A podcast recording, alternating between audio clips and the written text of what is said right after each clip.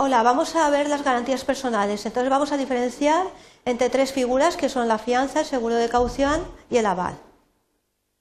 Los objetivos principales que vamos a tratar son diferenciar las garantías personales, eh, ver el concepto de fianza, el concepto de seguro de caución y el concepto de aval. Y luego establecemos las diferencias de cada una de las figuras. Las garantías personales eh, son principalmente la fianza, el seguro de caución y el aval.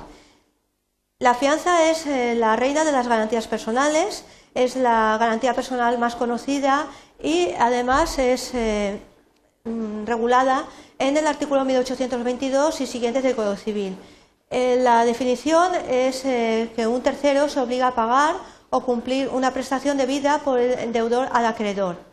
Es decir, una tercera persona va a pagar en lugar de otro porque le está garantizando esa obligación.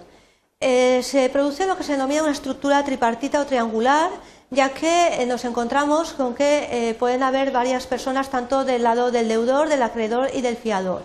Por tanto, en la fianza siempre aparecerán tres personas, el deudor, el acreedor y el fiador, pudiendo existir varias de un lado o del otro. La nota que caracteriza a la fianza es la accesoriedad. Es accesoria de la obligación principal que está garantizando. En el seguro de caución, eh, sin embargo, el asegurador eh, no se obliga a cumplir por otro, que es lo que sucede en la fianza, sino que se está obligando a resarcir al acreedor de los daños que el incumplimiento le haya causado. El asegurador resulta obligado cuando eh, el incumplimiento ha causado unos daños y perjuicios al asegurado. Por tanto, el seguro de caución no es accesorio, no tiene carácter de accesoriedad de ningún tipo de obligación.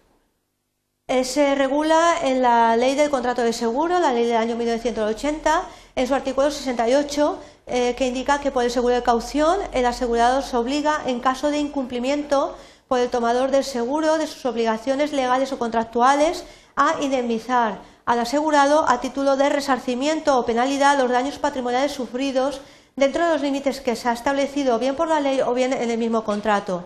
Eh, todo pago hecho por el asegurador deberá serle reembolsado por el tomador del seguro.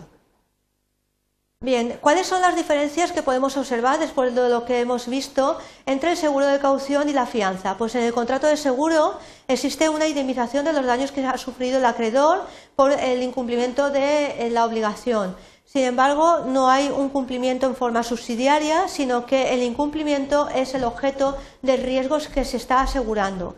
Se carece de la nota de accesoriedad, como hemos estado indicando anteriormente, y tiene carácter oneroso porque ambas partes persiguen la obtención de una ventaja patrimonial y es aleatorio, no sabemos si va a suceder, es decir, si el riesgo que se está asegurando se va a producir o no, de tal manera que es eh, diferenciado de la fianza en ese aspecto. Además, eh, se diferencia también en los plazos de prescripción, 15 eh, años en el caso de la fianza y dos años en el caso del seguro de caución.